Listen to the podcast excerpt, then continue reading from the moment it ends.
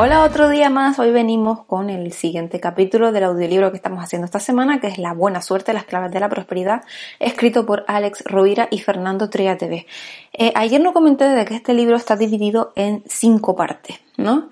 La primera parte, que fue la que hicimos ayer, que es la de El Encuentro, que es cuando David y Víctor se encuentran y pues le dice que le va a contar un cuento.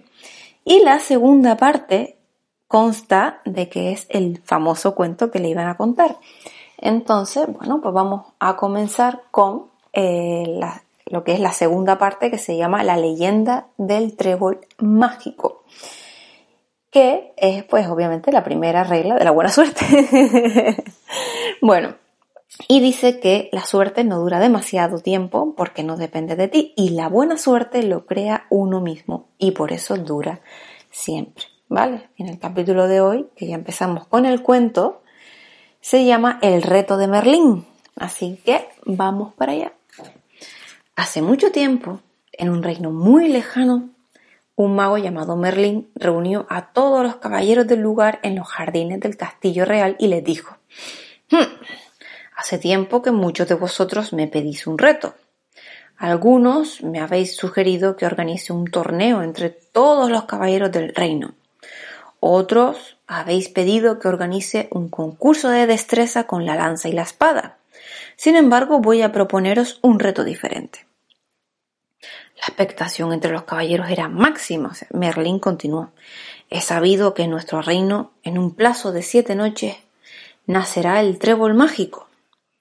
Hubo entonces, pues, un revuelo, murmullos, exclamaciones entre los presentes. Algunos ya sabían a qué se referían, otros, pues, no. Y Merlín puso orden. Calma, calma, calma. Dejadme que os explique qué es el trébol mágico. Es un trébol de cuatro hojas único, que proporciona al que lo posee un poder también único, la suerte sin límite, sin límite de tiempo ni límite de ámbito. Proporciona suerte en el combate, suerte en el comercio, suerte en el amor, suerte en la riqueza, una suerte ilimitada. Los caballeros hablaban, hablaban entre ellos con una gran excitación. Todos querían encontrar el trébol mágico de cuatro hojas. Algunos incluso se pusieron en pie y lanzaron gritos de victoria e invocaron a los dioses. De nuevo Merlín aplacó los murmullos y tomó la palabra. Silencio. Aún no os lo he dicho todo. El trébol mágico de cuatro hojas nacerá en el bosque encantado, más allá de las doce colinas, tras el valle del olvido. No sé en qué rincón será, pero brotará en algún lugar del bosque. Aquella excitación inicial se vino abajo. Primero se hizo el silencio y a continuación los suspiros del desánimo pues resonaron por los jardines del castillo. Y es que el bosque encantado era tan extenso como la parte del reino que estaba habitada. Se trataba de miles y miles y miles de hectáreas de espeso bosque. ¿Cómo encontrar un minúsculo trébol de cuatro hojas en tan extenso lugar? Hubiera sido cien mil veces mejor buscar una aguja en un pajar. Por lo menos, pues ese sería un reto posible. Ante la dificultad de la empresa, la mayoría de los caballeros abandonaron el castillo real, mascullando quejidos de protestas y dirigiendo miradas de desaprobación a Merlín cuando pasaban junto a él.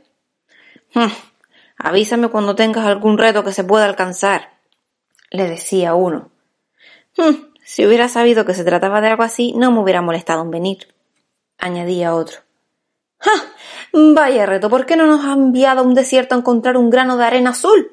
Seguro que hubiera sido más fácil, le espetaba otro con sorna y uno tras otro todos los caballeros salieron del jardín, se dirigieron a las cuadras y montaron en sus caballos. Solo dos se quedaron con Merlín. ¿Y bien? preguntó entonces el mago. ¿Vosotros no os vais? Uno de ellos, que se llamaba Not y llevaba una capa negra, respondió sin duda es difícil, el bosque encantado es enorme, pero sé a quién preguntar. Creo que podré encontrar el trébol que dice. Yo iré a buscar el trébol mágico de cuatro hojas, y el trébol será el para mí. El otro se llamaba Sid y llevaba una capa blanca, y se mantuvo en silencio hasta que Merlín le dirigió una mirada escrutadora. Y entonces dijo, hmm, si tú dices que el trébol mágico de cuatro hojas, el trébol de la suerte limitada, va a nacer ahí, significa que así será y creo en tu palabra. Por eso iré al bosque.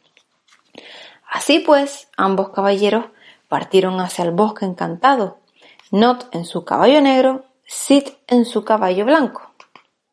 Pues hasta aquí el capítulo de hoy. Espero que les haya gustado.